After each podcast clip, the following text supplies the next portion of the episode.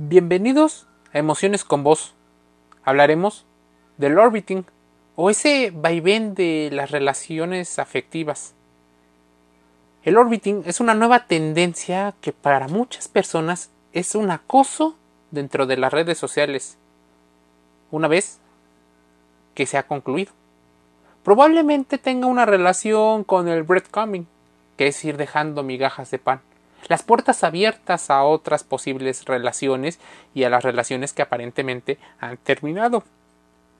¿Qué es el orbiting en redes sociales y por qué es más preocupante de lo que parece?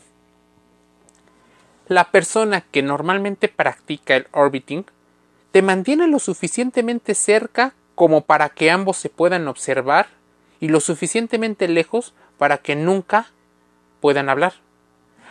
Así es como lo definió Anna Lovin, creadora del término.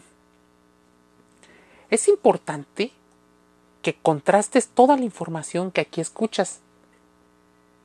Siempre se veían su cara, con su nombre y sus reacciones. Las redes sociales con los likes, las notificaciones, muestran testimonio de lo que es vivir en el orbiting en las notificaciones, una parte de mí se aferraba, según la experiencia de una persona que alega haber sufrido orbiting, palabra con la que se escucha o se lee cuando una persona se da cuenta que estaba aferrada a una relación que no funcionaba o tal vez ni siquiera existía.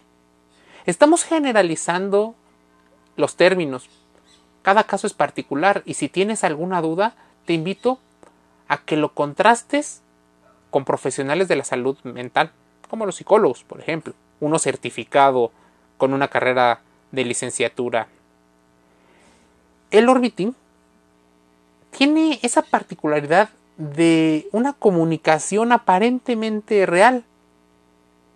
Guarda a todas las personas una ligera esperanza de un posible futuro, pues se manifiesta constantemente.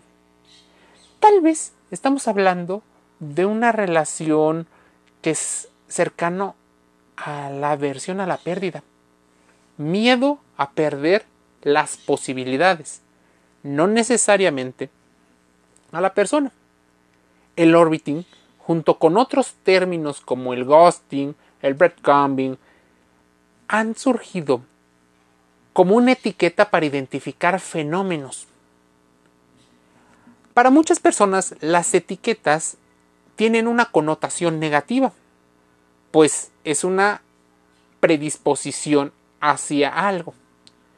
Pero las etiquetas sirven para muchas personas ir considerando y visibilizando algo. Sería casi imposible, por un lado, no ponerle etiquetas o no intentar darle respuesta a aquello que nos genera cierta incertidumbre en la vida. Las personas que practican el orbiting podrían ser personas que lejos de tener una autoestima sana o estable, podríamos estar hablando de personas con un profundo miedo, se considera que el orbiting es mucho más cruel que el ghosting, es decir, cuando alguien con quien se tenían cierta conexión de repente desaparece sin dejar ningún tipo de explicación, podría tener incluso alguna explicación. Pero cuando ocurre el ghosting, palabra que deriva del ghost, que se traduce en fantasma y desaparecer, la persona se siente herida, se pregunta tal vez qué he hecho mal, y esto en muchas ocasiones afecta la autoestima. Pero el orbiting es distinto. No confundirlo. El orbiting, tal como su nombre lo indica, significa orbitar y sucede cuando esa persona que ya ha desaparecido de la vida de alguien no termina de irse por completo, sino que se mantiene viendo, por ejemplo, tus fotos, las historias de tus perfiles y en general se encuentra allí, aparentemente disponible, pero no habla. Es como si hubiera cierto gusto por el morbo a estar viendo.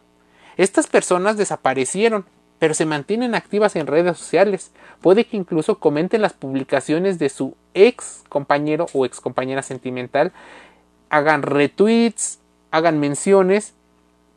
La persona que sufre orbiting puede verse tentada a escribir mensajes directos o personales, pero quien practica orbiting simplemente lo ignora.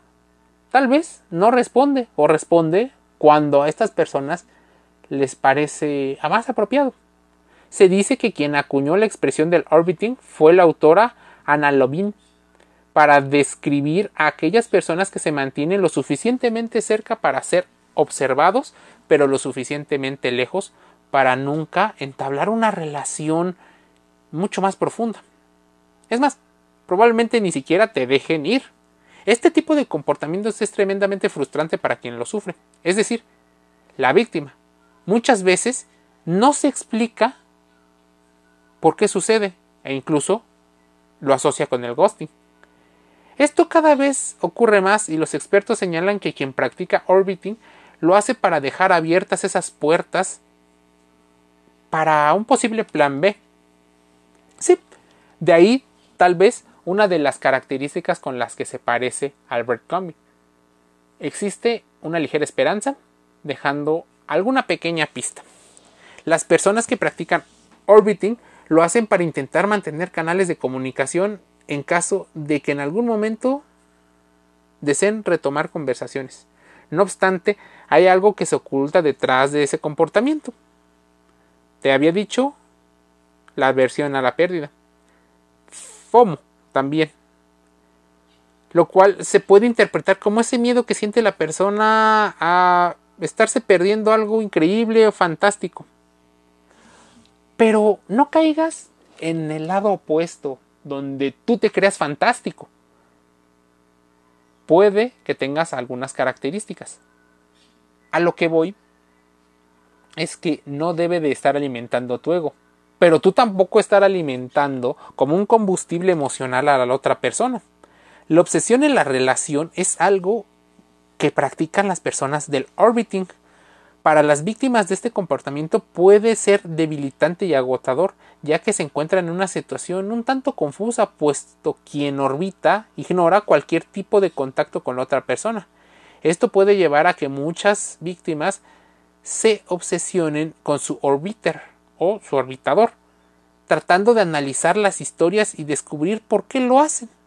Por ello, la mejor recomendación es bloquear a esa persona y no mirar hacia atrás, olvidando el pasado y cerrando los ciclos por completo. Cierra los ciclos. Sé que es difícil y es incluso más fácil decirlo. De no hacerlo, la víctima podría llegar a obsesionarse y empezar a modificar la química de su cerebro, generando dopamina que no debería para una persona que no está allí. En el mundo siempre habrá personas realmente fantásticas con quienes compartir momentos de amor verdadero, que si están dispuestas a compartir tu tiempo, debe de existir. Es importante que consideremos que el orbiting para muchas personas es una estrategia de manipulación utilizando técnicas pasivo-agresivas, por ejemplo.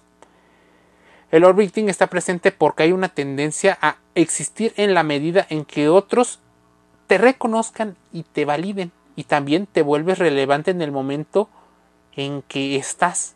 Pero ¿qué pasa cuando no estás? No existes. Para muchas personas. El orbiting es un fenómeno de las redes sociales porque se trata de una conducta en donde una persona corta comunicación con otra en el mundo real, pero sigue presente a través del mundo digital. Ana Lovin escribió en algún momento en su blog sobre este tipo de actitudes. Este tipo de actitudes no son nuevas, han estado presentes durante muchos años dentro de la historia. Y no estoy hablando solo 500, 600, muchos más años. Sin embargo, se ha profundizado a partir de las grandes posibilidades que permite el mundo digital. Ha aumentado, sí, a partir del Internet. La última vez que has estado en una relación, ¿te ha pasado algo así? Esperemos no. Y si es así, importante buscar ayuda profesional. Así como vas con un psicólogo para curar o ayudar a sanar las heridas emocionales, podrías ir tranquilamente con un ortopedista, con una persona, con un nutriólogo, con otro especialista de otra área. Aunque las personas que son víctimas de los orbiters puedan sentirse en algún momento liberadas, inconscientemente se les enseña a luchar por ese amor y se cría desde la necesidad de una dependencia mayor a la atención, proveniente principalmente de los hombres. Esto hace mucho más propicio a las mujeres de sufrir de cierto acoso digital que a los hombres. No obstante, este tipo de conductas no es exclusivamente de género. No obstante, se puede presentar en cualquier tipo de relación afectiva, y es grave, expresó. Estos followers desconocidos también podrían ser parte de ello.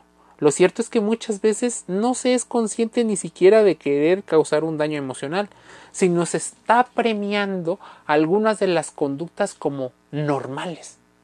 Probablemente estamos viviendo en un mundo de situaciones normales, en un mundo normal, en el cual todo mundo cree ser normal y la verdad están teniendo ciertas actitudes que pasan a ser situaciones bastante riesgosas. Es importante aprender a tomar distancia, cerrar ciclos, decir adiós y validar tus emociones generando distanciamiento y a veces poner límites.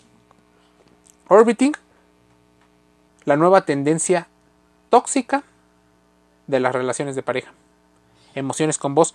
Cierra un podcast invitándote a contrastar la información, hacer reflexión y tener pensamiento crítico estudiando tus emociones. Te envío un saludo.